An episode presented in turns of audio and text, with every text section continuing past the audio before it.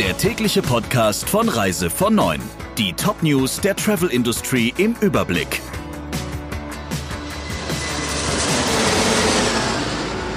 Mit Ursula Lampe. Schönen guten Morgen.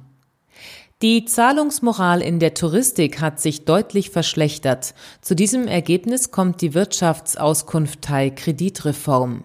Nach Auskunft der Kunftei überschreiten beispielsweise Reisebüros ihre Zahlungsziele derzeit um rund 30 Tage, doppelt so lange wie vor Beginn der Corona-Pandemie. Auch im Veranstaltungsbereich habe sich demnach die Dauer der Fristüberschreitung verdoppelt. Eklatant nennt das Kreditreform Hauptgeschäftsführer Ulbricht gegenüber der FAZ. Die nachlassende Zahlungsmoral in einigen Sparten gehe mit einer historisch niedrigen Zahl an Insolvenzen einher, stellt die Auskunftei fest. Ursache dafür ist das bis Ende des Jahres gültige Insolvenzaussetzungsgesetz. Es befreit Unternehmen davon, einen Insolvenzantrag zu stellen, allerdings nur, wenn das Unternehmen überschuldet ist und nicht, wenn es zahlungsunfähig ist. Mehr als neun von zehn Insolvenzen fielen aber unter genau diesen Insolvenzgrund, heißt es von Kreditreform. Deshalb gehe man schon im vierten Quartal von einem Anstieg der Pleiten aus. Bundesgesundheitsminister Spahn hat die Bundesbürger dazu aufgefordert, ihren kommenden Herbst- und Winterurlaub in Deutschland zu verbringen. Spahn begründete seinen Appell mit den Corona-Infektionen, die Urlaubsrückkehrer aus dem Ausland mitbrachten. Ein Urlaub im Inland zu sparen mache es allen, auch den Gesundheitsämtern vor Ort, deutlich leichter.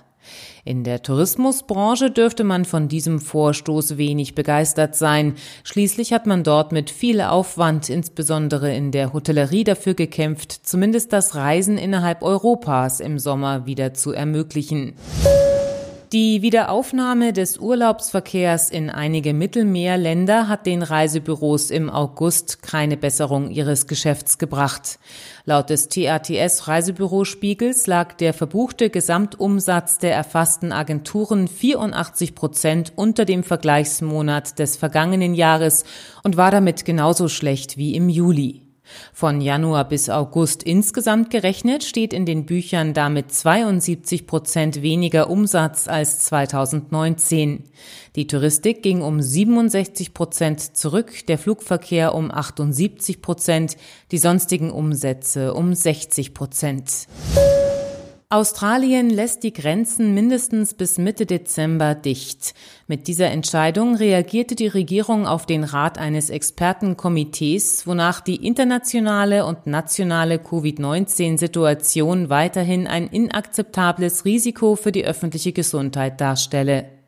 Die Außengrenzen Australiens sind wegen der Pandemie seit März geschlossen. Auch Menschen mit ständigem Wohnsitz in Australien dürfen das Land nur in Ausnahmefällen verlassen. Die Opposition kritisierte die Ankündigung und erinnerte an die 23.000 Australier, die im Ausland gestrandet seien und nun auch weiterhin nicht ins Land könnten.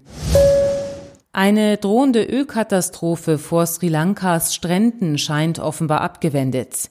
Wie die Marine mitteilte, sei das Feuer auf dem Öltanker unter Kontrolle und das Schiff inzwischen von der Küste Sri Lankas weggeschleppt worden.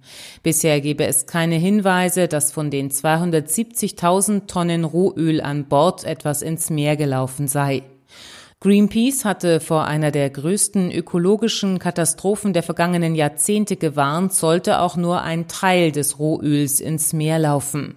Auch die in der Nähe gelegenen Malediven fürchteten ernsthafte Umweltschäden.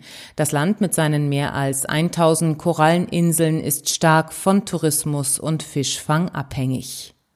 Soweit die wichtigsten Meldungen aus der Branche. Ihnen noch einen schönen Tag. Der Reise von Neuen Podcast in Kooperation mit Radio Tourism. Mehr News aus der Travel Industry finden Sie auf reisevon und in unserem täglichen kostenlosen Newsletter.